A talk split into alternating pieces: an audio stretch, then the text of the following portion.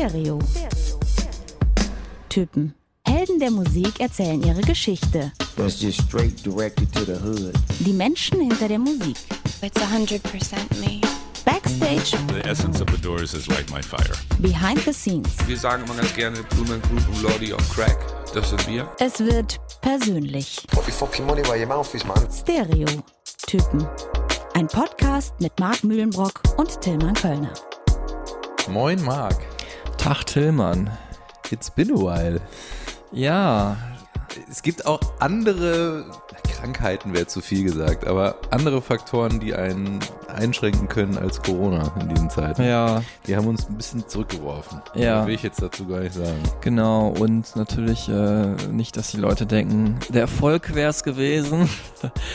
ja, das ist natürlich äh, eh eine unaufhaltsame Erfolgsstory hier unseres Podcasts, aber wir hatten Wow. letztes Mal wirklich das Glück, äh, ja, dass ähm, ein Kollege, ein Journalistenkollege ähm, vom ARD Morgenmagazin über uns berichtet hat und da haben wir doch mal gesehen, was das für eine krasse Reichweite hat. Wenn Shoutout Thomas, Shoutout an Thomas nochmal. den wir nicht kannten vorher, ehrlicherweise. Nee. Man muss ja auch mal sagen, es ist kein Geklüngel. Das ist keine es ja Vetternwirtschaft. So, genau, dass man sich so Reichweite so zuschustert in dieser Medienwelt. Wir machen das ganz organisch, authentisch. Wir haben nämlich keine Freunde mit Reichweite. Wir haben aber sowieso keine Freunde. Genau. Äh, aber sitzen eigentlich den ganzen Tag in Marx Musikmuseum oder jetzt ausnahmsweise mal bei mir und sprechen über Musik. genau. Und ähm, ja, also mich haben natürlich ganz viele Freunde und so und mein Papa, Mama und auch Freunde von Papa und Mama angerufen, gesagt, äh, Journalistenkollegen mit viel Reichweite. wie, wie, wie, wie krass, äh, wow, ich habe euch im MoMA gesehen und ähm, Leute haben, die wir vorher nicht kannten, bei uns gepostet und was äh, und haben sich die Folgen, die alten Folgen angehört und dazu was geschrieben. Also vielen Dank äh, für alle, die an dieser Erfahrung beteiligt waren. Das hat uns wirklich stolz gemacht. Ist natürlich so, dass wir das, dass wir auch unglaublich viel Spaß haben an diesem Projekt hier, aber es ist einfach schön, wenn man merkt, dass viele Leute das hören und äh, die Zahlen sind wirklich exorbitant in die Höhe gegangen und äh, wir arbeiten dran, dass das jetzt bei dieser neuen Folge äh, nicht wieder runtergeht. nicht wieder runtergeht, sondern genauso hochgehalten wird. Jetzt muss man an dieser Stelle sagen, Shoutout natürlich nicht nur an die ähm, Medienkollegen, die uns supporten oder an Leute, die Reichweite haben und irgendwie ähm, dafür sorgen, dass wir mehr Hörer bekommen. Auch Shoutout an Leute, die einfach so, weil sie Bock drauf haben, ähm, das auch teilen. Und ja, wir freuen uns natürlich vor allem immer, wenn Leute auch bei, bei Instagram oder so das teilen, ne, in ihren Stories oder so. Der ähm, Moa, ein be befreundeter Musiker aus Kassel, hat es gemacht. Der hat sich sehr über die Tame Impala-Folge gefreut und hat die dann geshared in seiner Story. Da habe ich mich sehr drüber gefreut. Ähm, und ich habe ein ganz tolles Feedback bekommen von Frank, auch vorher nie gehört, ähm, kein Kumpel oder Homie oder so. Jetzt Hat- schon. Jetzt schon. Hat mir geschrieben, äh, dass er großer Fan ist von unserem Podcast und sich wünschen würde, dass wir mal eine Folge machen zu D'Angelo. Ah, das wäre schön, ja. Ja. Frank, das wäre auch mein persönliches äh, Lebensziel, mal hier eine Folge über D'Angelo zu machen. Schwierig, schwierig. Daher gibt er gar nicht so viele Interviews und äh, ist auch Um, gar um nicht zu sagen, glaube ich, gar keine. Gar keine. Aber D'Angelo, wenn du jetzt zuhörst, D'Angelo, if you're listening, um, this is an invitation to Stereotypen Podcast. Wenn er sich die ersten vier Minuten hier auf Deutsch reingezogen hat und dann äh, jetzt hier auf Englisch seine eigene Einladung Auch hat. gerne Questlove, ne? der mit ihm viel zusammenarbeitet. The Roots, der Drummer, ja. Oder Pino Palladino, der großartige Bassist, der dieses fantastische Album Voodoo eingespielt hat. Also was Timmer damit natürlich meint, ist, wir machen eigentlich nur Folgen, äh, leider kann man sagen, aber auch berechtigterweise ja, wo äh, über Künstler, die wir bisher selber getroffen haben und von denen wir halt auch äh, Interview-Soundschnipsel haben. Und da gehört leider D'Angelo nicht dazu, aber vielleicht kann das in Zukunft noch werden. Ich muss sagen, ich glaube ehrlich gesagt nicht dran. Also Frank, wir arbeiten dran. Auf jeden Fall danke für deine Nachrichten. Schön, dass du zuhörst und dass du äh, dafür sorgst, dass vielleicht mehr Leute hier noch zuhören. Speaking of Ja, ähm, Menschen, die man getroffen hat. eigentlich muss man sagen, vom Stargrad unwahrscheinlicher, dass ich diese Künstlerin, um die es heute geht, getroffen habe, als D'Angelo, aber es ist tatsächlich der Fall gewesen. Wir wollen aber erstmal Bevor- schon ermahnt den Finger. Ja, bevor wir die Songsekunde anspielen, Mhm. möchte ich nochmal kurz hier eine kleine Fanfare abspielen zu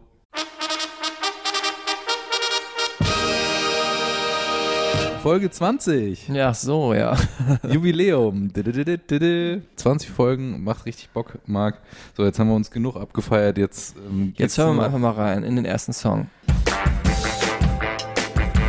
Okay, das war's eigentlich schon. Ne? Ja. Also jeder kennt diesen Song. Wow. Wer die Künstlerin nicht kennt, Aber Song Sekunde, wir machen ja eigentlich immer zwei, ne? Falls jetzt äh, ihr euch da noch nicht angesprochen gefühlt habt, vielleicht ja jetzt.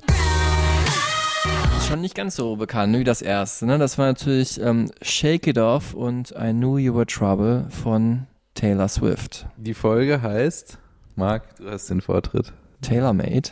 Taylor Made. Maßgeschneidert Maßgeschneidert, genau. auf den großen Popzirkus, kann man sagen. Ähm, wir hatten noch ein paar andere Ideen für den, den Titel Hatten wir? Taylor Moon.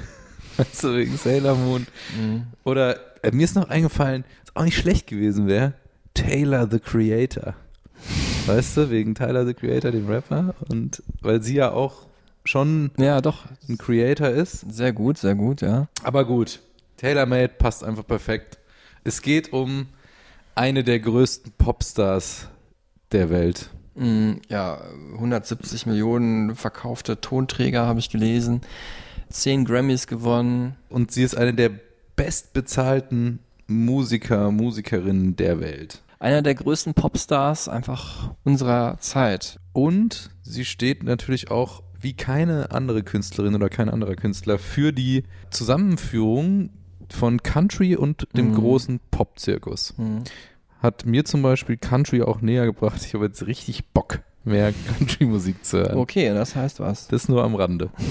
I think that uh, you can measure success by, um, by, you know, f- the feeling that you get when you know you show up to the hotel and there are all these fans outside. Um, and I think that you know throughout the different phases of my career, I've categorized success differently. You know, but for me, I just never want to go and presume that I've made it. I never want to presume that um, I don't have to work harder because, you know, I'm always wanting to get to that next place. Ja, da spricht sie es gerade an. Sie versucht immer den nächsten Step zu erreichen auf der Karriereleiter. Ein ja, sehr erfolgshungriger Mensch, auch Taylor Swift. Also nicht nur eine Künstlerin, die will, dass all ihre Ideen rauskommen, sondern auch, dass sie wirklich erfolgreich ist. Das merkt man auch zum Beispiel in dieser Doku äh, Miss Americana, über die wir heute auch vielleicht zwei, dreimal noch sprechen werden, äh, die es gerade seit Anfang des Jahres bei Netflix gibt und wo direkt, glaube ich, am Anfang schon man sieht, dass sie so in Tränen ausbricht, als sie gemerkt hat, dass ihr aktuellstes Album äh, Lover nicht für die Grammys nominiert worden ist. Ja, wobei- und das mit Fassung trägt so. Das aber auch so eine inszenierte Szene ist und das halt ganz gut auch immer wieder abbildet, wie diese Doku konzipiert ist. Also so eine Mischung aus super nah dran und mega persönlich und authentisch und dann halt wieder total American übertrieben inszeniert, ne? Ja. Wie der Titel ja auch sagt, Miss Americana. ja. Wir müssen noch mal kurz klären, warum wir das jetzt überhaupt machen mit Taylor Swift. Unter anderem die Doku, ja. Ja, das ist ein Grund, ähm, aber auch ähm, sie hat gerade alle ihre Konzerte abgesagt für dieses Jahr. Ähm, sie hätte ja auch äh, in, dem, äh, in Berlin gespielt, im Juni zum Beispiel, in der Waldbühne hat sie auch abgesagt. Und ähm, sie war jetzt gerade dabei bei diesem One World Together at Home Festival ähm, im Zuge von Corona, wo ganz viele Künstler, Künstlerinnen aus ihren Wohnzimmern performt haben, live, wie es ja gerade so alle machen. Und auch ein Anlass, es sind alte Live-Songs von ihr rausgekommen, veröffentlicht worden, ohne Ihre äh, ihre Zustimmung. Zustimmung. Ja. Genau, weil äh, sie die Rechte nicht hat an vielen ihrer alten Songs und vor allem Live-Songs. Ähm, da hat sie sich sehr drüber aufgeregt, aber das ist auch ganz interessant und wird später auch nochmal eine Rolle spielen, Ja. dass sie immer wieder auch mit der Industrie zu kämpfen hatte, wenn es Ja, um ja. Songrechte und Kohle auch geht. Ja, und wir hatten natürlich schon, ich glaube, zweimal vor, äh, sie äh, zu featuren als, als Folgengast sozusagen in unserem Podcast, aber äh, nämlich einmal, als nämlich ihr Album erschienen ist, ihr immer noch aktuelles Album Lover und ähm, sie ist 30 geworden am 13. Dezember vergangenen Jahres. Wir haben sie eben schon kurz gehört. Wo und wann hast du sie getroffen, Marc? Du warst bei ihr zu Hause einfach, oder? Wahrscheinlich. Das war äh, nicht bei ihr zu Hause, nein. Äh, das war 2009 bei der Echo-Verleihung. Ganz großes Ding ähm, damals, also Echo ja heute inzwischen abgeschossen worden. Berlin oder was? Ja, genau. Und ähm, damals war, hat das so ein bisschen so ein, nachdem das ja, glaube ich, in den 90ern so gestartet ist, so ein richtiges Revival erlebt. Eine große Veranstaltung war es da im, in der O2 Arena. Ähm, oder heute heißt es, glaube ich, Mercedes-Benz Arena. Weil da waren äh, Deepesh Mode zu Gast und U2, äh, die ja vielleicht auch in einer unserer nächsten Folgen eine Rolle spielen werden. Eventuell. Wink mit dem Sound. Eventuell. Und ähm, Taylor Swift war eigentlich gar nicht da äh, zu Gast als Performer oder hat auch kein Award bekommen, aber die ähm, großen Plattenfirmen machen das oft so, wenn die wissen, jetzt sind eh alle Musikjournalisten gerade in der Stadt, dann fliegen die auch andere Stars ein, die sie gerade so ein bisschen featuren wollen. Taylor Swift damals halt in Amerika ein großer Country-Star, so gerade ein bisschen in die Pop-Nische reingeguckt, auch so ein bisschen sich dabei zu emanzipieren. Das war anlässlich des Albums äh, Fearless, also ihr zweites Album. Emanzipieren, sozusagen. Genau. Ja. Du merkst, ich bin so ein bisschen ausgehungert. Ja, du hast einige Jokes äh, liegen lassen müssen, weil Zu wir so ein Pause bisschen gemacht. zu lange Pause gemacht haben. Und ähm, sie also damals noch ein recht junger Star, ähm, gerade mal 18. Und ähm, aber schon ähm, recht fit im Interview und äh, hat da sehr souverän das Ding da über die Bühne gebracht. Und Werden wir dann heute hören, Mhm. wie sie, wie souverän sie da war und was du da rausgefunden hast, Marc, über Mhm. diese wirklich sehr, sehr spannende Frau, die sehr wichtig ist für die Popmusikwelt. Jetzt aber kurz die Fun Facts, bevor wir einsteigen in ihre Vita. ja, Tillmanns, Aha. Tillmanns großes, große Stunde. Pass auf. Ja, Nummer eins. Taylor Swift malt sich immer eine 13 auf die Hand, bevor sie auf die Bühne geht. Aha. Weil im Gegensatz zu vielen anderen Menschen ist 13 für sie eine Glückszahl. Mhm. Und da gibt es auch einen Begriff für.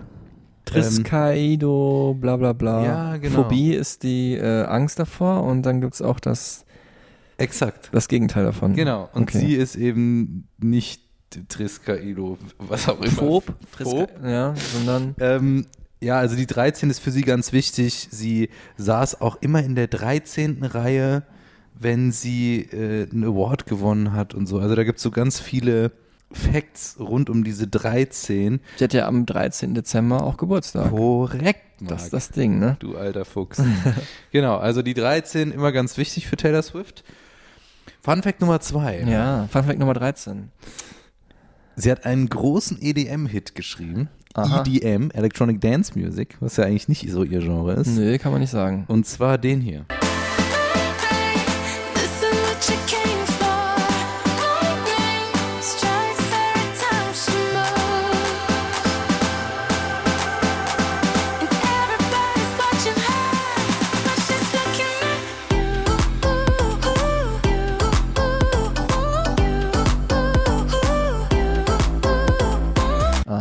This is what you came for.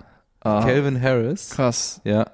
Haben sie halt auch vielleicht im Kuschelmodus geschrieben. Ja, da die waren ja mal ein Liebespaar. ein bisschen was.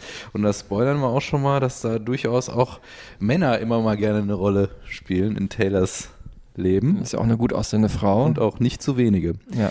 Fun Fact Nummer drei. Muss ich jetzt lachen, weil es einfach so cheesy ist und irgendwie so gut zu ihr passt. In einem Interview mit der Vogue hat sie mal ähm, erzählt, dass der erste Song, den sie auf der Gitarre spielen konnte, dieser hier war. Oh.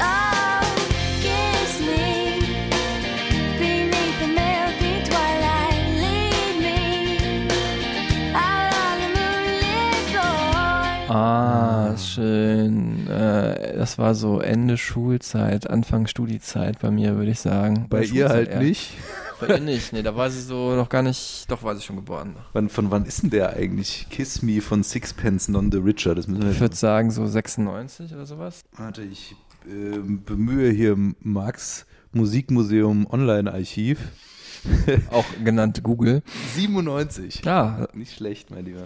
So viel zu den Fun Facts. Du bist wieder nicht beeindruckt, ne?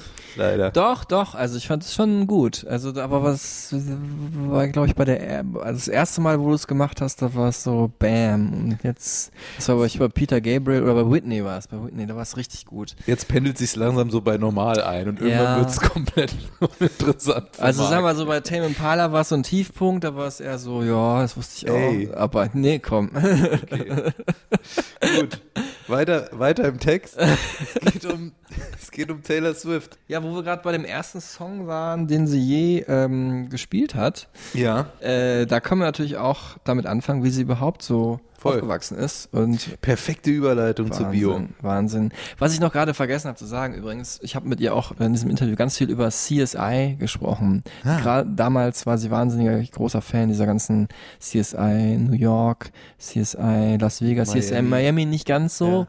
Ja viele an dem Schauspieler. CSI Miami ist halt nur in Deutschland so ähm, bekannt. Ja, ne? weil viele den, diesen Schauspieler, den David Caruso, den Hauptdarsteller, mochten die nicht so. Ich Ja. weiß nicht, diesen rothaarigen, ich weiß nicht. Okay. Aber sie hatte dann gesagt, sie hatte einen Crush auf äh, den Darsteller der CSI New York Serie, Eddie Cahill. Hat sie nicht da auch mitgespielt? Da hat sie den ja vielleicht auch mal kennengelernt. Ja, sie hat dann sogar in einer Episode mitgespielt. Ähm, ist gar keine ambitionierte oder ausgebildete Schauspielerin, aber hat mir dann auch erzählt, dass sie da absolut, das war ein No-Brainer, weil in ihrer Lieblingsserie mitzuspielen, das ist natürlich eine Sache, die man gerne macht. That was because that's my favorite show. I love that show. I've watched every episode of that show, and um, so that was something I couldn't even ref- I couldn't refuse. I could not turn away CSI. Und in Hannah Montana, der Film, spielt sie neben Miley Cyrus übrigens auch sich selbst. Ah, echt? Ja. Okay, krass. Kann man sich auch nochmal anschauen. Ja, mache ich. Ähm, Mache ich jetzt direkt. Ähm, googeln wir aber jetzt jetzt, zu ihren Anfängen, ja. Sie kommt aus äh, Pennsylvania und ist benannt, sagt man, nach dem englischen äh, Singer-Songwriter James Taylor. Äh, hört sich so an. Oh, I've seen fire and I've seen rain. Seen sunny days that I thought would never end. Also man kann vielleicht so ein bisschen sagen, sich selbst erfüllende Prophezeiung am Ende, dass sie dann eine Musikerin wurde, denn äh, eigentlich kommt sie nicht aus so einem künstlerischen Background. Äh, weil der Vater äh, war nämlich ähm, Stockbroker bei Merrill Lynch, eine ganz bekannte Börsendude. Ja, genau. Ganz Mhm. bekannte börsennotierte Firma. Ich kenne mich in dem Bereich überhaupt nicht aus. Ähm, aber dis- dieser, dass selbst dieser Name Merrill Lynch mir was sagt, das heißt schon was. Und es hat nichts mit David Lynch zu tun. Das heißt auch was. Das heißt auch was, weil dann wüsste ich nämlich noch mehr Bescheid. Und ähm, das so ein bisschen, äh, also es ist so ein bisschen so das altehrwürdige Gesetz eigentlich einer, äh, eines Country-Musikers, dass man auf einer Farm aufgewachsen äh, sein muss. Äh, also mit diesem Augenzwinkern so ein bisschen zu sehen, das ist sie halt nicht. Kommt halt aus äh, Pennsylvania, was die, äh, äh, aus Reading, Pennsylvania, was die Brezel-Hauptstadt der Welt ist, Tillmann. What you all know. Ja, habe ich alles gelesen. Ähm, Ganz schön brezelhaft. ja. Aber ihr Vater hat dann äh, so ein bisschen dem Abhilfe verschafft, weil äh, er da nämlich einfach aus irgendwelchen finanziellen Gründen oder weil er da Bock drauf hatte, nämlich einem seiner Kunden eine äh, Weihnachtsbaumfarm abgekauft hat. Und da hat die Familie dann gelebt. I grew up on a Christmas tree farm, which is apparently very random um, because everyone seems to be really surprised by it.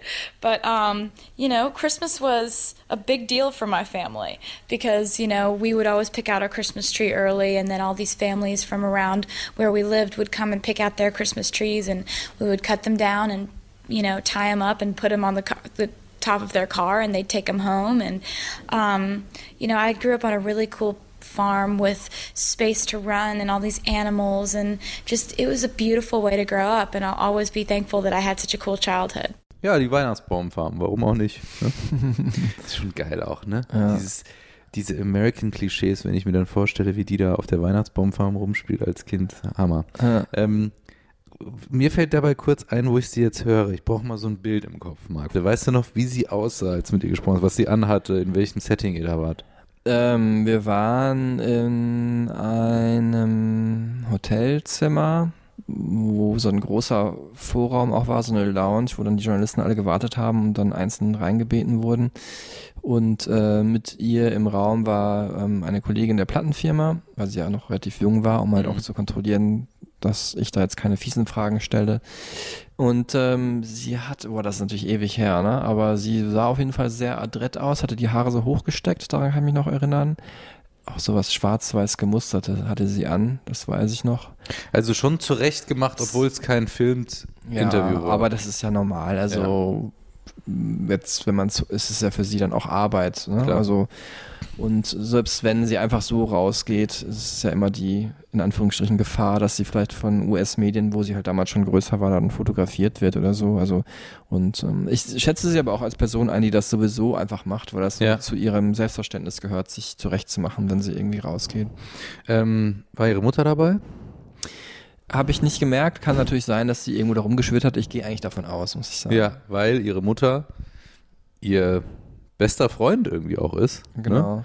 Ähm, und sie immer begleitet hat, von Anfang an unterstützt hat, aber auch eben Managementaufgaben übernimmt auf Tour und immer auch von Anfang an geschaut hat, ja, dass das alles richtig läuft und dass äh, ihr dabei gut geht. Ne? I think that uh, the advice that my mom has given me has never been condescending.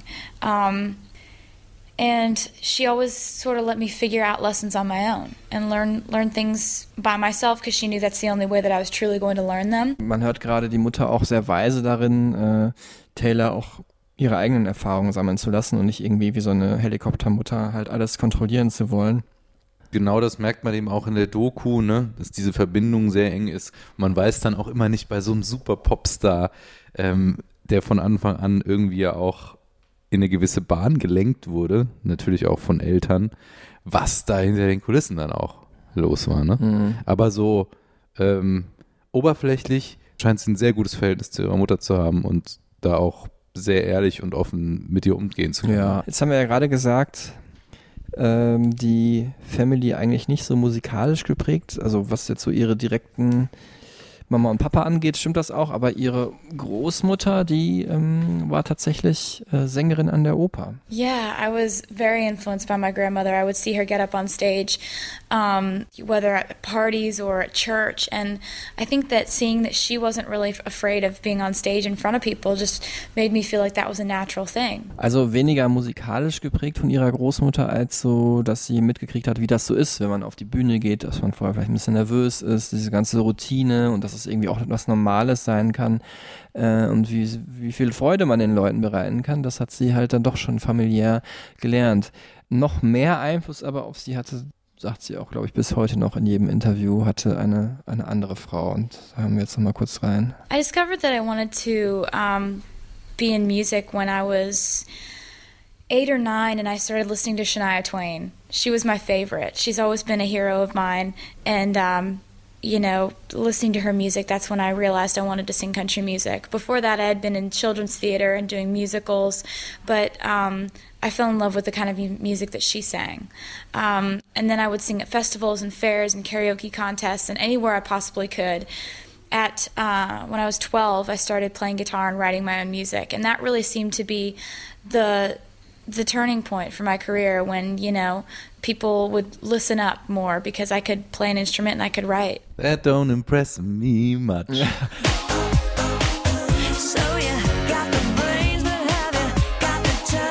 Ja, Mega-Hit damals, ne? Auch für Mega-Hit. Taylor Swift kann man nicht verdenken, dass man dann denkt, äh, man möchte auch Musik machen, gerade wenn man dann nämlich genau das Vorbild sieht, ne? So ein bisschen aus der Country-Ecke kommt, eine selbstbewusste Frau, die dann aber auch den Pop-Zirkus erobert. Genau das wollte Taylor Swift auch. Und auch interessant, äh, an dieser Stelle vielleicht mal zu erwähnen, also Taylor hat jetzt gerade gesagt, dass sie mit so 12, 13 dann angefangen hat, eigene Songs zu schreiben.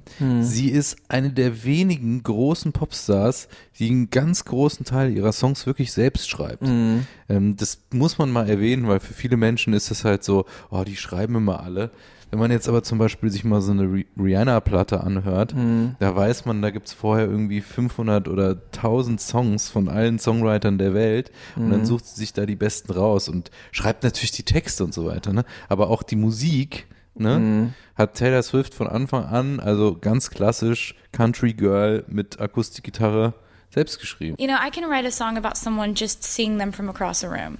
I don't have to have a full on relationship with someone to write a song about them. Um, I'm inspired by a lot of different things, and sometimes it's very subtle. Um, but you know, writing for me, that's the only way that I know how to deal with anything happiness, sad, sadness, loneliness, you know, frustration, excitement. I just write songs about all of that. Um, and that's just been how I've done things since I was like 12 years old. Mit zwölf hat sie angefangen, Songs zu schreiben und mit 14 ist sie dann nach Nashville gegangen. Ähm, das erste Mal mit ihrer Mama. Hat da halt an verschiedene Türen geklopft. Da Nashville ist ja die Musikstadt immer noch der USA. Und Country Hochburg. Country Hochburg auf jeden Fall, aber auch viele andere Musiker sind da. Jedes zweite Gebäude hat ein Musikstudio Mhm. drin. Äh, unfassbar gute Musiker auch da.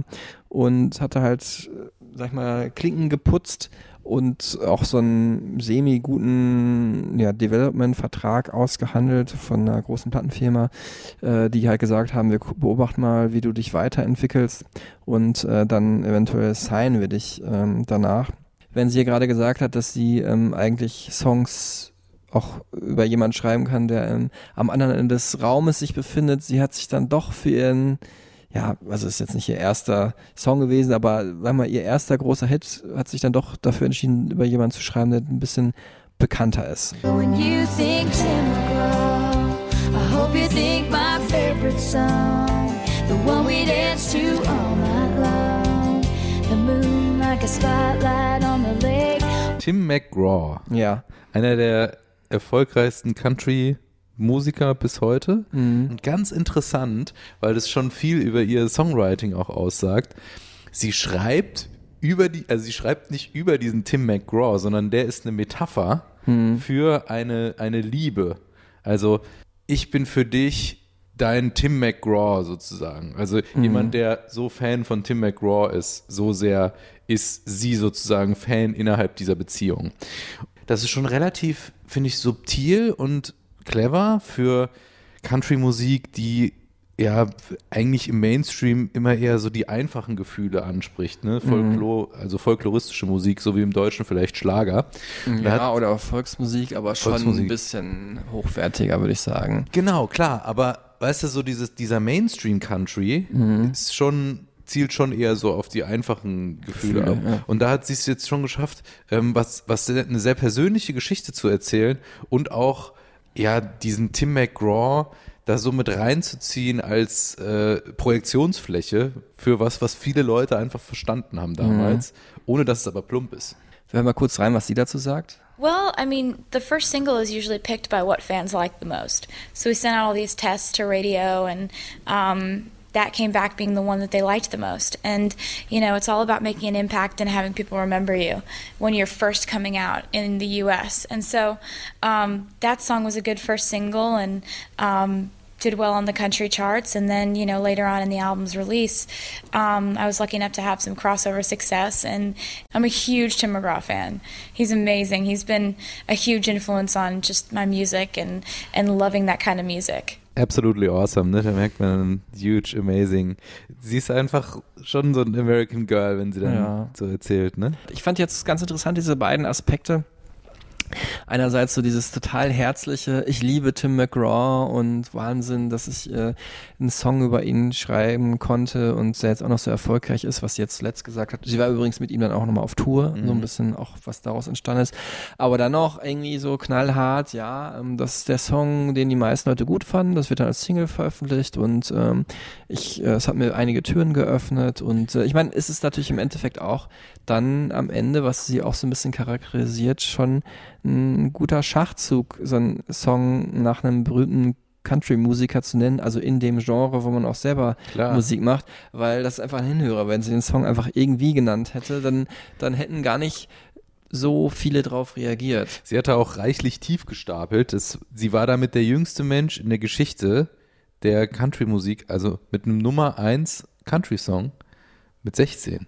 Okay, krass, ja. Also das musste ja auch mal so, weil sie so, yeah, it opened some doors und so. Es gibt auch in dieser Doku, die du schon erwähnt hat, hast, Miss Americana, so eine schöne Szene, wo sie in so einem Pub steht, äh, mit ihren blonden Locken so als äh, nettes Country Girl von nebenan Gitarre umhängen und diesen Song ankündigt und sagt so, this is my new single, you might recognize the name, it's called Tim McGraw.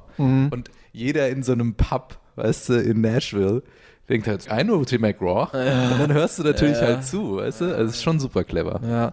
Ich musste auch so ein bisschen an äh, so Name-Dropping-mäßig an Shania Twain denken, an nämlich dann den großen Hit That Don't Impress Me Much, den wir gerade schon gehört haben, weil da erwähnt sie auch Brad Pitt. Okay, so you're Brad Pitt. That don't impress me much. der für sie halt irgendwie ein gut aussehender Dude war und vielleicht hat Taylor Swift das auch irgendwie in diesem. Song beeinflusst. Ähm, an dieser Stelle vielleicht noch kurz zu erwähnen, Liz Rose, die Co-Songwriterin, also mit der sie viel zusammengearbeitet hat, etablierte Country-Songschreiberin, die ist zum Beispiel auch in den Credits zu Tim McGraw ne, und zu ganz vielen Songs, die sie am Anfang geschrieben hat, weil sie da mit drüber geschaut hat. Liz Rose. Ja, stimmt. Sie hatte von Anfang an Hilfe, natürlich auch Gitarrenlehrer und so, aber vieles hat sie sich einfach auch selbst angeeignet. Was ich jetzt spannend finde, ich höre da schon so ein bisschen raus, natürlich auch, weil ich es weiß, weil ich mich informiert habe und die Doku gesehen habe, dass sie immer sehr achtsam ist, dass sie ihrem Umfeld gefällt. Du merkst am Anfang von dieser Doku, da sagt sie irgendwie, alles, was sie wollte, ist immer ein Good Girl zu sein, ne? Und es allen irgendwie recht zu machen und gute Laune zu verbreiten. Das ist so ihre, ihr innerer Antrieb, ihre Mission von Anfang an gewesen. Hast du den Eindruck gehabt bei diesem Gespräch, dass sie auch so eine Fassade irgendwie hat, so eine oberflächliche, ich will jetzt hier gut rüberkommen? Ja, aber das haben alle amerikanischen Popkünstler. Also das Okay. ist nichts Außergewöhnliches. Also äh, natürlich ist es auch in dem Sinne ein Schutzmechanismus, weil sie einfach jung ist und ähm, dann wahrscheinlich auch Interview-Coachings gemacht hat und dann halt auch gesagt bekommen hat, "Na, sag lieber nicht so persönliche Sachen, da kann man nicht hinterher vielleicht angreifen. Das ist ja dann im Leben auch leider ein paar Mal passiert. Das läuft einfach viel über so eine professionelle Ebene ab, sage ich mal, im Gegensatz jetzt vielleicht zu einer deutschen Indie-Band oder so, Ja. die dann einfach mehr freie Schnauze reden, weil einfach das Ganze auch ein Business ist und äh, dieses Business hat sie aber auch, und das ist der Unterschied, von Anfang an halt auch verinnerlicht halt so, ne? Hat man das Gefühl, wenn man die Doku sieht, wenn man alte Interview-Schnipsel von ihr hört, wenn man mein Interview hört, dass sie halt immer ähm, halt nicht nur Songwriterin geworden ist, weil sie weil sie wollte, dass das, was in ihr drin ist und dieses Talent, dass sie das ausleben wollte und dass das in ihr drin ist, halt irgendwie raus musste als kreativer Output, sondern weil sie eben auch erfolgreich sein wollte. Und so ein bisschen, äh, aber natürlich, was man, wie man so wahrgenommen wird und dass man auch natürlich sie nicht nur ein Popstar ist, sondern auch eine Frau, ähm, das hat sich, spiegelt sich dann schon wieder in dieser Albumhistorie. Also das äh, zweite Album Fearless, ähm, wo ich sie ja dann getroffen habe, das war, habe ich ja gerade schon erwähnt, das war dann schon so der erste Schritt Richtung Emanzipation als junge Frau, also natürlich noch in Anfangsschüben, aber der, allein der Titel sagt das ja schon so ein bisschen. Fearless, ähm, so, Ja. dass, dass sie halt äh, jetzt nicht irgendwie mehr behütet ist und irgendwie ähm, ja, das Good Country Little Girl, sondern dass sie halt raus möchte und ähm, und halt allen Gefahren halt trotzen will. Ja. You know, for me, I started thinking about what my idea of fearless is and what my definition of it is. And for me, the definition of fearless isn't that you're completely unafraid, it isn't that you're bulletproof or that there's nothing that scares you. I think that being fearless means that there are a lot of things that scare you, but you jump anyway. No matter what you do, you've got to do it fearlessly, and there are a million different ways to be fearless. Uh, you can be, um, you know, fearlessly upset, or you can have a bad day, but you're, but you're fearless about that. You know that you're having a bad day. You know, I think that there are so many different ways that uh, you can you can do that, but I think that it's all about just being who you are and and uh, living life. Ja, da musst du dir natürlich auch ein dickes Fell zulegen, ne? Wenn du so deine Karriere startest und so eine Karriere auch machen willst. Und wenn vor allem dein Anspruch ist, ähm, dass du unbedingt Anerkennung willst. Was ja auch so ihr Ding ist, was sie in der Doku sagt. Ne? Sie will einfach von Menschen wahrgenommen werden über ihre Musik. Da hilft es natürlich nicht nur, ähm, wenn man mal ein Kätzchen kuschelt, was sie durchaus gerne macht. Sie hat drei Katzen, die heißen Meredith Grey, Olivia Benson und Benjamin Button. Den kenne ich sogar, den Film mit Brad Pitt. Genau. Schon wieder erwähnen wir ihn. Da haben wir ihn wieder. Ähm, ja, auch schön irgendwie diese, diese weiche Seite, wie sie mit ihren Katzen und wie sie die auch inszeniert und so für ihre Fans. Aber ist eine andere Story. Ähm, sie hat ja nämlich nicht nur mit Katzen gekuschelt. Ja, das hat so ein bisschen Überhang genommen in der Presse, weil nämlich ihre ähm, Kuschelpartner halt auch andere Berühmtheiten waren. Äh, Sage ich gleich noch ein bisschen was Kritisches zu. Ähm, bei mir war es damals tatsächlich der Fall, dass ich dann während des Interviews halt irgendwie gefragt habe, ähm, ob es in dem einen Song dann auch um eventuell äh, Joe Jonas geht. Mhm. Dann wurde direkt äh, die Plattenfirmenfrau hat mich direkt angesprochen, gesagt, keine Fragen dazu, stand doch vorher fest. Ich hatte das nicht gelesen, keine Ahnung. ähm, Weil Marc natürlich die Briefings nie liest. nee, ich hatte keins bekommen. Also es Okay. war schon deren Fehler, aber mm, ja, es war jetzt auch, äh, ich habe das auch charmant formuliert und ich finde, sie kann auch einfach sagen, möchte ich nicht zu sagen, aber Mhm. ähm, war so ein bisschen schief gelaufen. Mir tat es auch leid, dass ich sie, ich wollte sie ja nicht irgendwie vorführen oder so oder jetzt eine Frage stellen, Ja, auf die sie überhaupt keine Lust hatte, weil es vielleicht ein trauriges Thema für sie war, wie die ähm, Beziehung äh, mit äh, Joe Jonas geendet ist.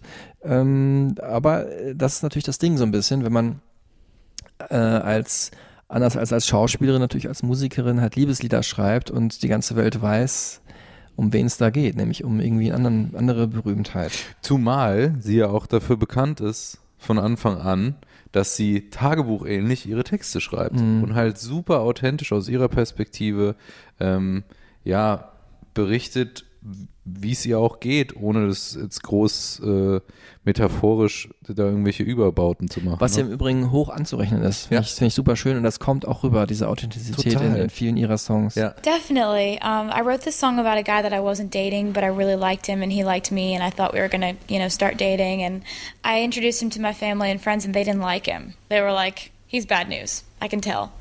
Um, and so, I don't know. I, I, for the first time, I could relate to Romeo and Juliet in a small way because the only people that wanted us to be together were us. And uh, I sat down and I wrote this song, and it's so crazy to think that it's number one on the pop charts and that um, you know that it's it's gone all these different places because uh, it's really just a song I wrote on my bedroom floor. Das, also jetzt ist dann natürlich nicht, beantwortet mir die Frage, ne? Aber ähm, Ist es die Jake Gyllenhaal-Sache? Nee, das kam ja viel später. Ich glaube, da ging es doch um Joe Jonas oder um einen anderen Ach so. Gyllenhaal war I Knew You Were Trouble. Ne? Genau, ähm, also da sind wir auch schon mittendrin im äh, Thema. Also die großen äh, Beziehungshits waren dann eher auf dem Album Red von 2012. Aber sie hat über die Jahre auch äh, Jake Gyllenhaal gedatet, ähm, Calvin Harris, Ja, haben wir schon gesagt, ne? John Mayer, John Mayer großer und Gitarrist. Angeblich auch Zac Efron und Harry Styles. Und da muss ich sagen, go for it, girl. Ja. Wie cool, äh, das ist alles super coole oder zumindest gut aussehende Typen. Und ähm, Die sich alle drauf gefasst machen müssen, dass im Nachhinein vielleicht ein Song über sie geschrieben aber wie wird. geil wäre das? Ich wäre wär voll geehrt. Und ähm, Wenn sie sich da ausleben will und ähm, coole Typen daten will, oder natürlich, das ist, äh, das ist jetzt zu schwach formuliert. Sie war ja auch richtig verliebt und hat da schöne Beziehungen geführt wahrscheinlich.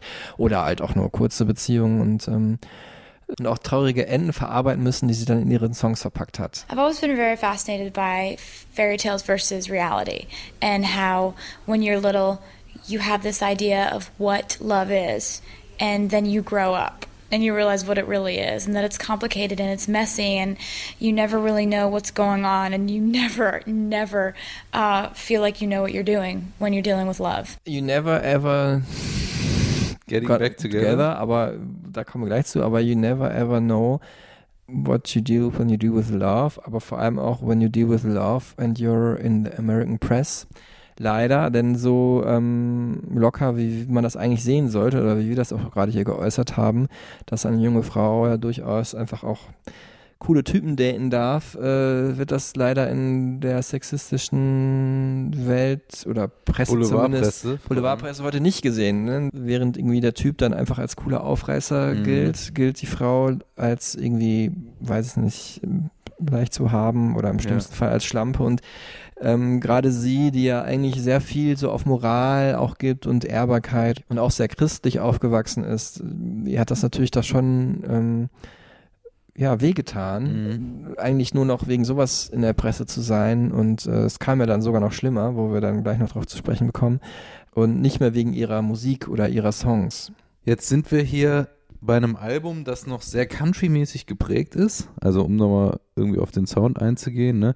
was aber dann schon jetzt langsam die Fahrt in Richtung große äh, Popmusik aufnimmt. Ne? Ja, also du bist jetzt bei Fearless noch gewesen. Genau, Ja, wir, ja. Wir, springen, wir springen jetzt vorwärts. Ne? Ja, wir springen jetzt einfach mal ein Nach, bisschen zu, vorwärts. äh, also da kam Speak Now, Ja, vielleicht, was aber so ein bisschen übergangsmäßig war. vielleicht springen wir ähm, Auf Red, würde ich sagen. auf Red. Weil das war, glaube ich, das Album, wo äh, alle eigentlich darauf aufmerksam wurden, auf sie als Popstar. Ne? Stimmt, Zum ja. ersten Mal produziert mit Max Martin Max Martin, der Überproduzent. an Popmusik. Wahnsinn, also nur einige zu nennen, Hit Me Baby One More Time von Britney Spears, I Want It That Way von den Backstreet Boys. Allein glaube ich, wenn du die beiden Dinger geschrieben und mitproduziert hast, dann äh, musst du dir keine Sorgen mehr machen und seine Liste ist so unfassbar. Ich habe mir das neulich nochmal angeschaut. Ja. Äh, lässiger Typ mit so langen Haaren, Schwede, der in L.A. lebt und keine Interviews gibt per se und einfach alles wegschreibt und einfach dafür sorgt, dass wirklich jeder Star, der irgendwie nicht weiß, wie es weitergeht, kriegt einen Max Martin, eine Max Martin Pop-Hymne geschrieben und es geht vorwärts. Also auch Maroon 5 und so. Alle haben irgendwie von ihm profitiert, von seinen Skills. Pink, ich, äh, egal, man, man muss nur, You name it. ja, you name it.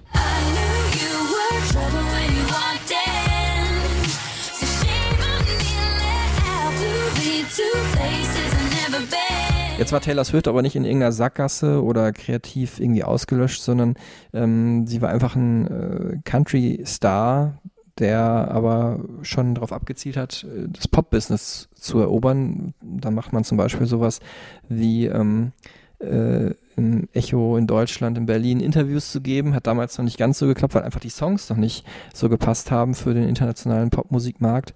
Aber das war schon das, wo sie hin wollte. Well, for me, I just write songs. You know, I don't think about whether the song is too country or too pop when I'm writing it. I just I write it and you know, after I'm finished writing the song, I hear the full production in my head. I hear how the, the music sounds and how the background instruments sound. And um, it's all about going into the studio and accurately portraying that. I just write songs about my life and about love and relationships and feelings and however that comes out is however it comes out. And i kind of leave it up to everyone else to overthink it. Da wollte sie aber dann schon eindeutig den Pop-Sound für ihre Songs. Das fällt auch so ein bisschen auf, dass so die Produktion ja eigentlich gar nicht so entscheidend wichtig ist, sondern mehr so die, sag ich mal, der Markt, in den es dann geht. Ja, das merkt man auch in dieser Doku, wenn sie zum Beispiel mit Produzent Jake Antonoff, der auch einer der großen, wichtigen Pop-Produzenten ist, mit Adele zusammengearbeitet und so, ähm, und mit Lana Del Rey, der äh, dann im Studio sitzt und ihr so ein Beat vorspielt und sie so sagt, yeah, yeah, that's cool. Und dann darauf halt ihre Lyrics, die sie selbst geschrieben hat, irgendwie so singsangt und auch teilweise so ein bisschen rappt. Ja, ihr geht es halt mehr um Melodien, um vielleicht, dass mal Akustikgitarre oder so vorkommt, aber nicht so sehr um die. Also sie ist jetzt keine Beatbastlerin oder Produzentin oder die mit elektronischer Musik halt selber viel hantiert. Jetzt hat sie gerade noch gesagt, äh, sie schreibt Songs über Liebe und ja, gerade bei diesem Album Red waren das halt natürlich dann Songs über äh, ihre Beziehung mit Jack Gyllenhaal, was natürlich nicht uninteressant war, um sie auch, sag ich mal, jenseits der Musikpresse äh, in in die Schlagzeilen zu bringen. Ähm, ob ihr das jetzt recht war, glaube ich gar nicht so, aber äh, man muss auch sagen, diese Songs ähm, waren so gut, die hätten auch so funktioniert. Ähm, wir reden ja von I Knew You Were Trouble, haben wir vorhin schon gehört und jetzt hören wir mal kurz rein in We Are Never Ever Getting Back Together.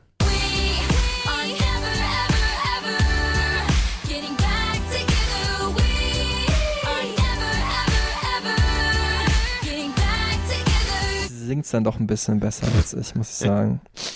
Ich habe damals äh, gesehen, habe mich auch ein bisschen aufgeregt, muss ich sagen, dass sie dann einige Awards gewonnen hat bei den European Music Awards in äh, Frankfurt 2012 oder 13.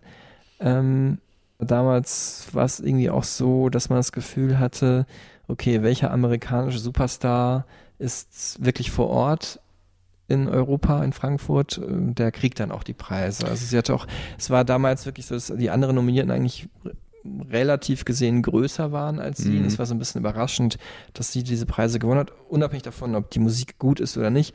Aber es war schon, hatte schon so einen Beigeschmack, sag ich mal. Ich glaube, beim Thema Awards, da stellen sich bei ihr jetzt nicht nur positive Ja, Erinnerungen und Gefühle ein. Obwohl sie, glaube ich, insgesamt, weiß ich nicht, 80, 90, 100 Awards gewonnen hat. aber speaking Aber es gibt einen, Awards. der äh, ihr ganz besonders leider in Erinnerung geblieben ist. Ja, das VMA Gate.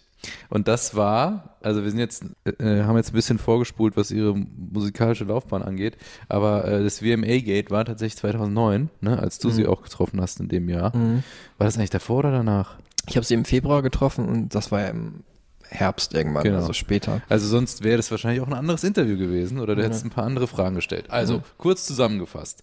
2009 MTV Video Music Awards.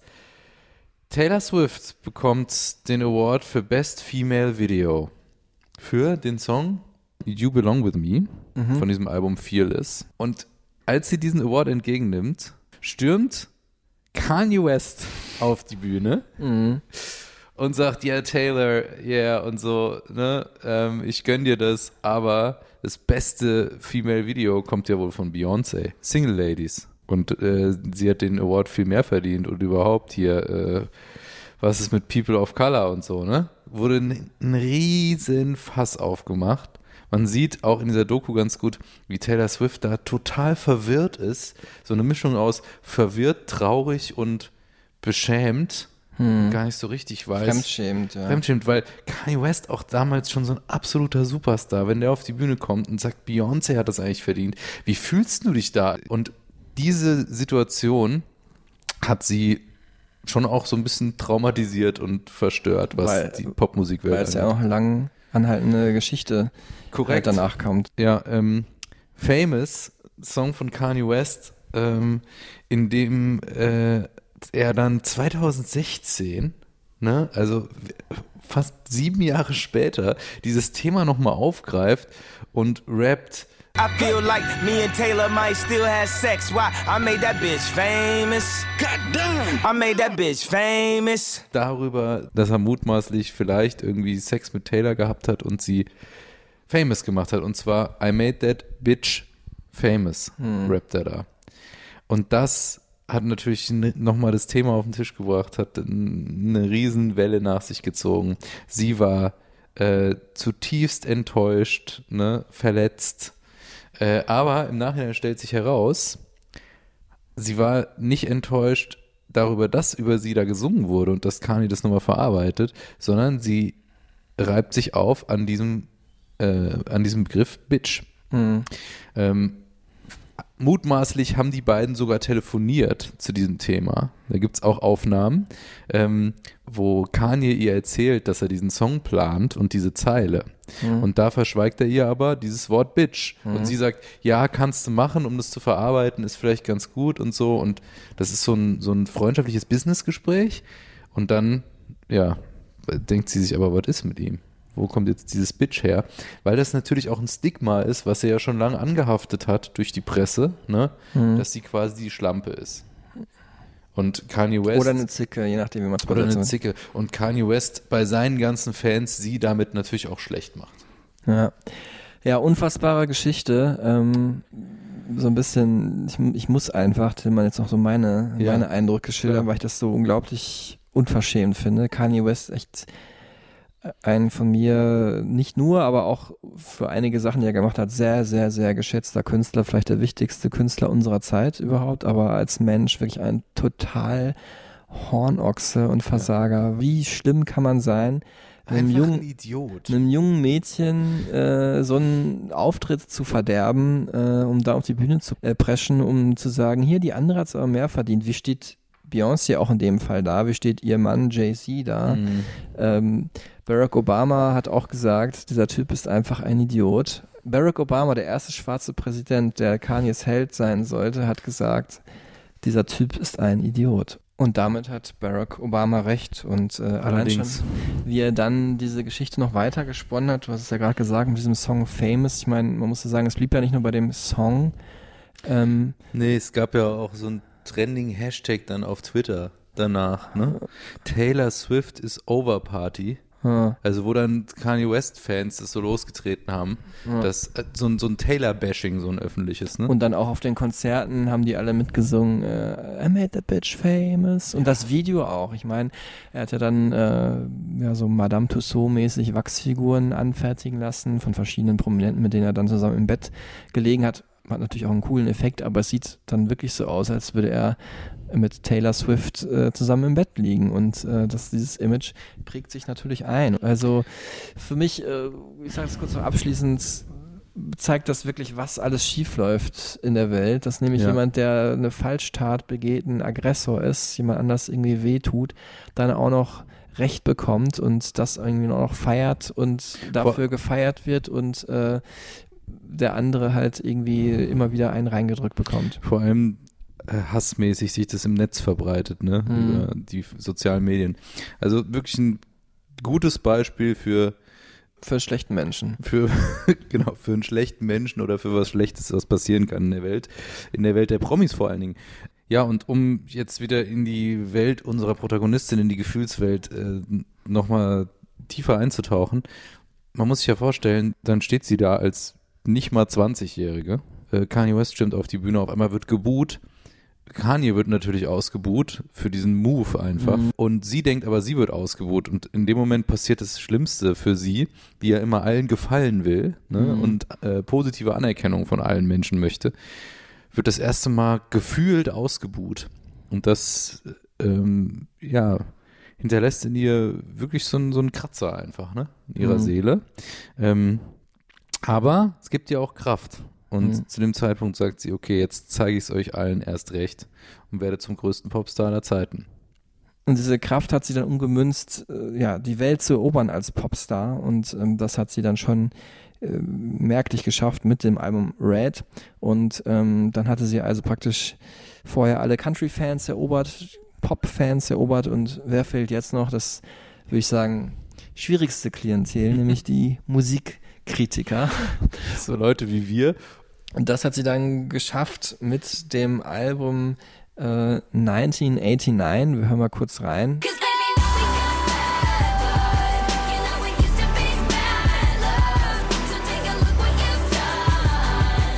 Bad Blood, einer der Hits dazu und ähm, Ja, und vor allen Dingen Shake It Off, ne? ja genau. Das war dann so der Song, der auf einmal auch auf so coolen, vermeintlich coolen Indie-Partys zwischen Strokes und Franz Ferdinand lief und alle so, ah, ist Taylor Swift ist eigentlich cheesy, aber irgendwie ist es auch cool.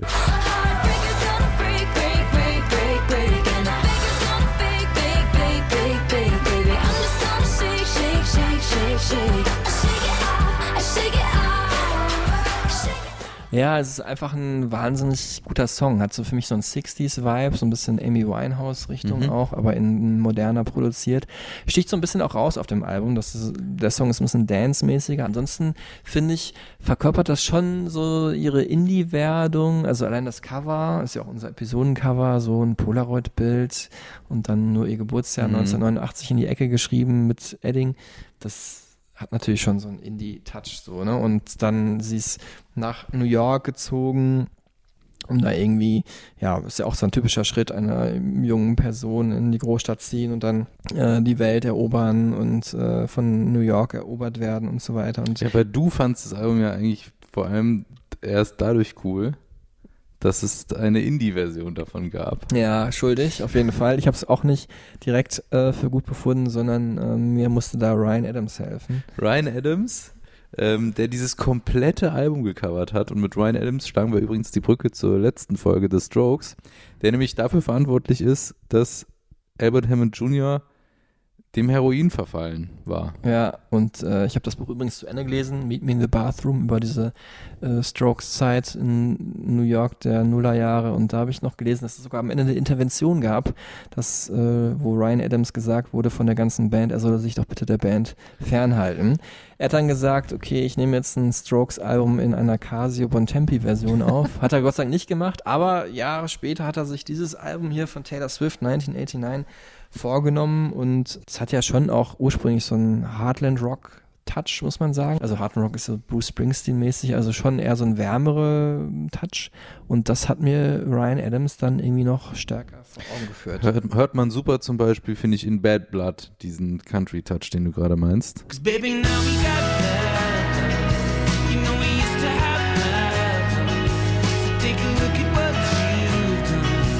Baby, now Und es hat aber auch so eine, so eine Tiefe auf einmal und so eine Wucht hier in Out of the Woods, ja, Mhm. auch so eine Melancholie, die mich so ein bisschen an Beck auch Sea Change erinnert hat, mit diesen Ah, das ist natürlich Streichern. eine große Adelung.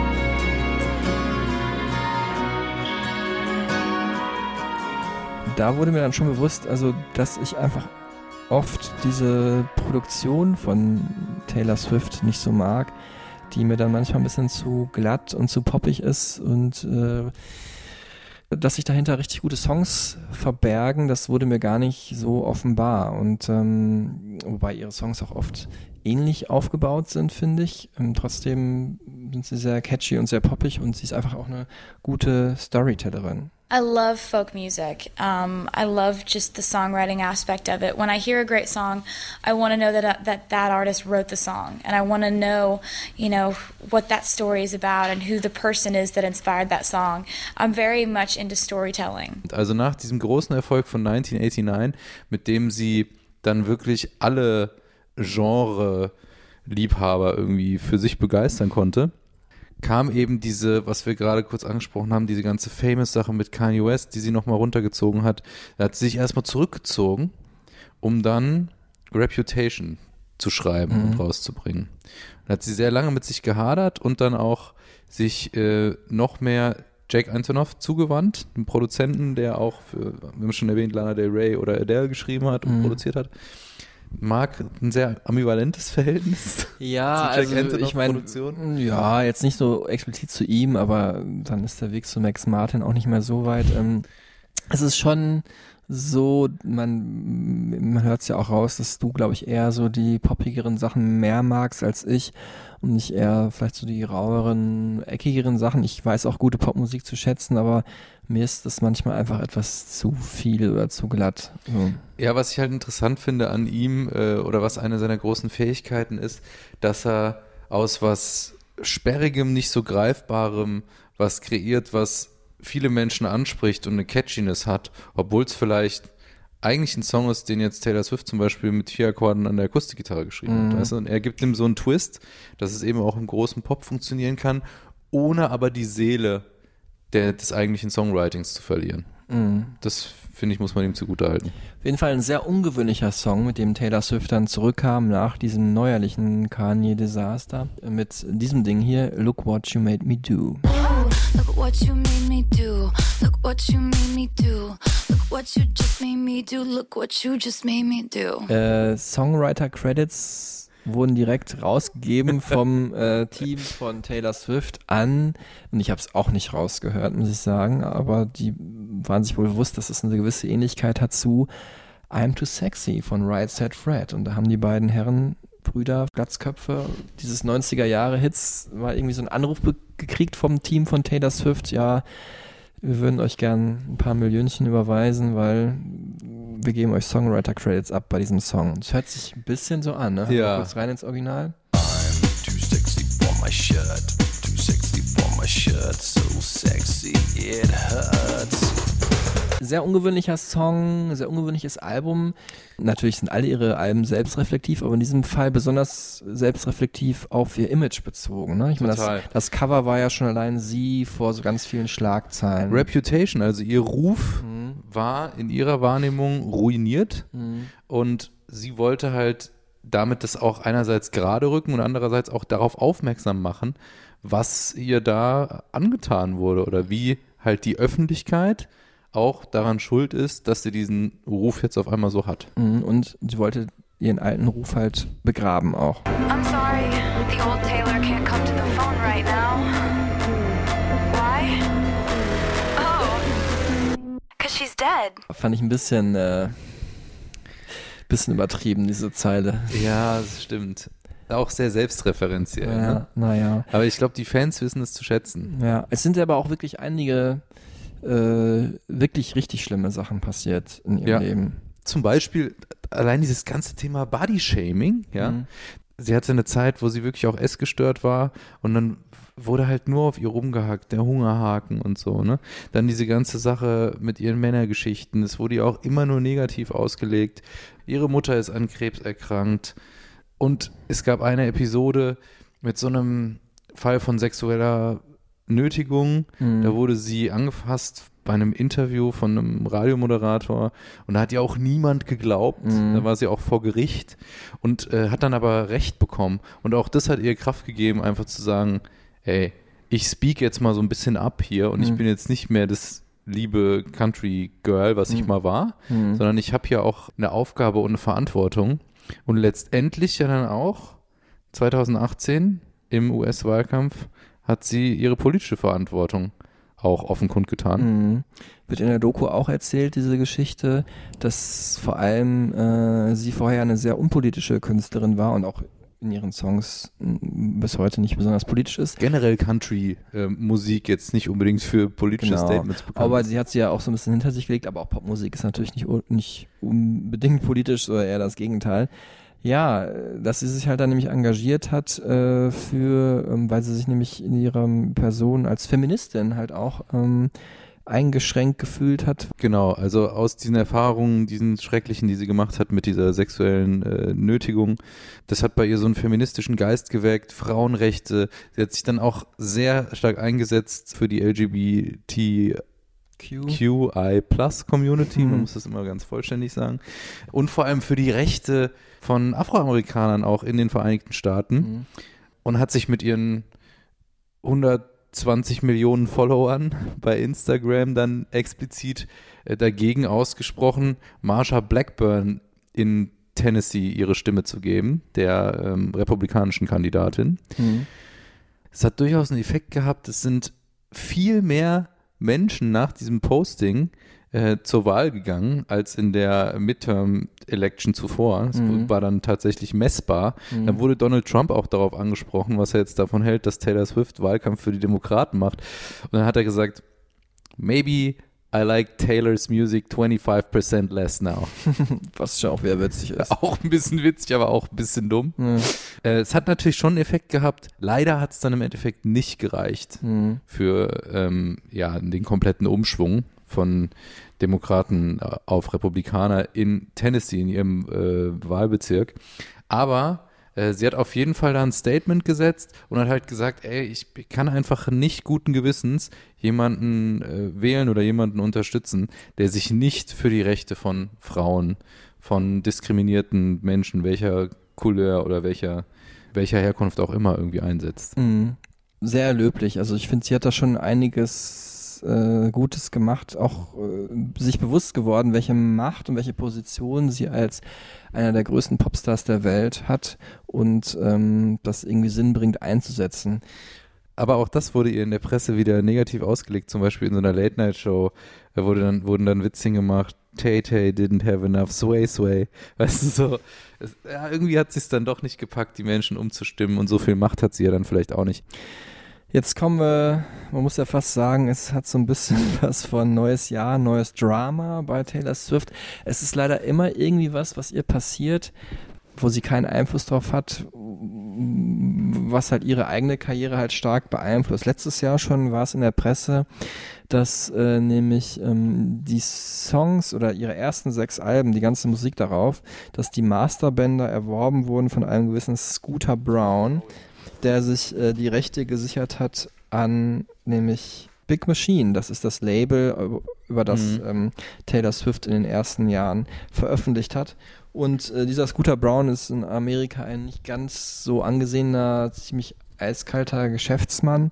Taylor Swift kam dann direkt schon mit ihm in den Konflikt, weil er ihr nämlich, wenn man, weil man nämlich in den USA, wenn man die Masterbänder besitzt, sagen darf, in welchem Umsatz die eingesetzt werden dürfen. Also das gilt nicht für Live-Konzerte, aber es gilt zum Beispiel darum, in welchen TV-Serien zum Beispiel dürfen die vorkommen oder auch bei welchen Award-Shows äh, dürfen diese Songs nochmal performt werden. Das heißt, Taylor Swift kam in die absurde Situation, dass sie rein theoretisch bei einem ja, Auftritt bei den American Music Awards, wo sie äh, nicht nur Songs ihres neuen Albums äh, Lover halt performen wollte, sondern auch ein ein Potpourri ihrer alten Hits, dass sie das, dass sie das theoretisch hätte nicht machen dürfen, wenn nicht noch eine außervertragliche Einigung es gegeben hätte.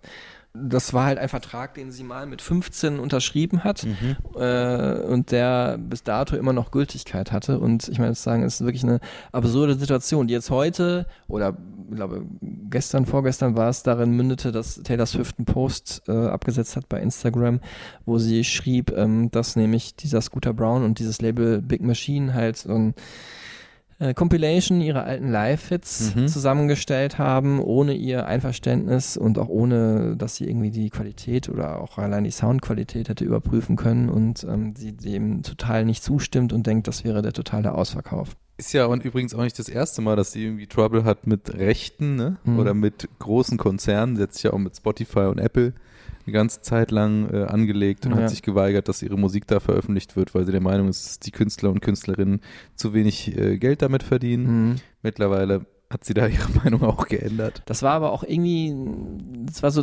ein bisschen typisch für sie. Einerseits ein gutes Statement für andere Künstler, einerseits auch gut äh, für sie selber. Gutes Marketing. Marketing und in ihre eigene Tasche gewirtschaftet. Denn damals hat sie ja gesagt, meine Songs dürfen nicht bei Spotify erscheinen, wenn nicht alle Künstler mehr Geld kriegen. Und die haben dann wirklich deutlich mehr Geld bekommen. Also ich glaube, es wurde ums Siebenfache oder so Mhm. angehoben, der Betrag, der dann immer noch bei, null- bei glaube ich, 0,0063 Cent pro Stream oder so war. Aber immerhin, sie hat das be bewirkt, nicht nur für sich, aber auch für äh, alle anderen und äh, sie hat aber auch bewirkt dann, nämlich in der Zeit, wo sie nicht bei Spotify war, einen exklusiven Apple-Deal auszuhandeln, wo sie da Millionen in ihre eigene Tasche wirtschaften konnte. Was aber auch legitim ist. Ich meine, hey, sie ist verkaufende Künstlerin. Total. Was ich so ein bisschen kritisch sehe bei ihr, ist halt schon diese Marketingmaschinerie, die hinter ihr steht. Also auf dem Level finde ich das aber okay, eine Businessfrau zu sein, man mit den großen Konzernen äh, da heftige Deals zu machen, finde ich absolut richtig. Was ich nicht so okay finde, und das ist eigentlich auch mein größter Kritikpunkt an Taylor Swift, dass sie schon ihre Fans schon sehr ausschlachtet, muss ich sagen. Also ähm, es ging zum Beispiel, ich weiß nicht, ob es jetzt beim aktuellen Album Lover äh, der Fall war oder ob das mal um davor war, nicht so einfach nur eine CD zu ordern online in ihrem Shop, sondern man musste gleich ein CD und T-Shirt kaufen. Mhm. Und ähm, das alles hat einem ein, ein paar Bonus-Sternchenpunkte auf einem Taylor Swift-Konto verschafft. Und damit, wenn man genug gesammelt hatte, konnte man Tickets für Taylor Swift-Konzerte kaufen. Man kann sich das vorstellen. Taylor Swift super beliebt in den USA. Und auch nicht für 20 Dollar. Genau, Konzerte sind rasend schnell ausverkauft und äh, da haben die gesagt, wir gehen jetzt nicht nach First Come, First Served, sondern wir gehen danach, welcher unserer Fans hat denn die meisten Bonuspunkte gesammelt und die konnte man eben sammeln, wenn man T-Shirts zum Beispiel gekauft hat, wenn man ihr Video sehr oft angeklickt hat, wenn man ihr Video geliked hat. Für all das gab es Sternchenpunkte und ja, das hat schon, finde ich, so einen wirklich sehr negativen Beigeschmack, der, also das ist ja Superkapitalismus. Ja, und auch man merkt es in der Doku, wenn ihr sie euch anschaut, Miss Americana, ähm, dieses permanente Wechselspiel zwischen vermeintlicher Authentizität und Inszenierung. Man Mhm. weiß einfach nicht, was ist jetzt echt. Allein schon, wenn die Kamera dabei ist. Weißt du, so, das ist schon so eine American Dream Girl Inszenierung, äh, die aber halt dann ja, so ihren eigenen Willen entwickelt Mhm. ne? und sich auflehnt gegen die Strukturen, in die sie hineingeboren wurde. Mhm. Man wird den Eindruck nicht los, dass sie am Ende wirklich einfach nur eine Singer-Songwriterin ist, die will, dass ihre Songs von allen Menschen geliebt werden. Und Eine sehr gute Singer-Songwriterin, Mhm. die es zumindest geschafft hat, mir den Country näher zu bringen. Also wirklich auch, wenn man sich die alten Sachen anhört, es macht total Bock. ja, Und sie hat es halt auch geschafft, den Country in den Pop zu übertragen, auf die große Bühne, ins Stadion mit bombastischen Shows. ne? wenn man denn genug Sternchenpunkte hat. Wenn man denn genug Sternchenpunkte hat, kann man sich das dann auch mal anschauen. Äh, jetzt erstmal natürlich verschoben äh, wegen Corona. Genau. Aber die Sternchenpunkte, glaube ich, die behalten ihre Gültigkeit. Ich bin mir relativ sicher. Vielen Dank fürs Zuhören. Vielen Dank, Tilman Kölner. Vielen Dank, Marc Mühlenbrock. Für diese, äh, ja, vielleicht sehr interessanten Episode, um mal so ein bisschen in den Pop-Zirkus reinzublicken eines absoluten Superstars. Vielen Dank auch Taylor Swift. Das ist ja zu gerade. Wir haben gar nicht erwähnt die Stereotypen Supertunes, die es Ah, natürlich wieder gibt für ja. euch bei Spotify, mit den unserer Meinung nach wichtigsten, besten Songs und denen, die wir hier erwähnt haben. Und in diesem Falle haben wir sie gar nicht selber gemacht, sondern äh, ein absoluter Taylor Swift-Fan sie äh, zusammengestellt. Äh, vielen Dank an dich, Sandra, dass du das übernommen hast.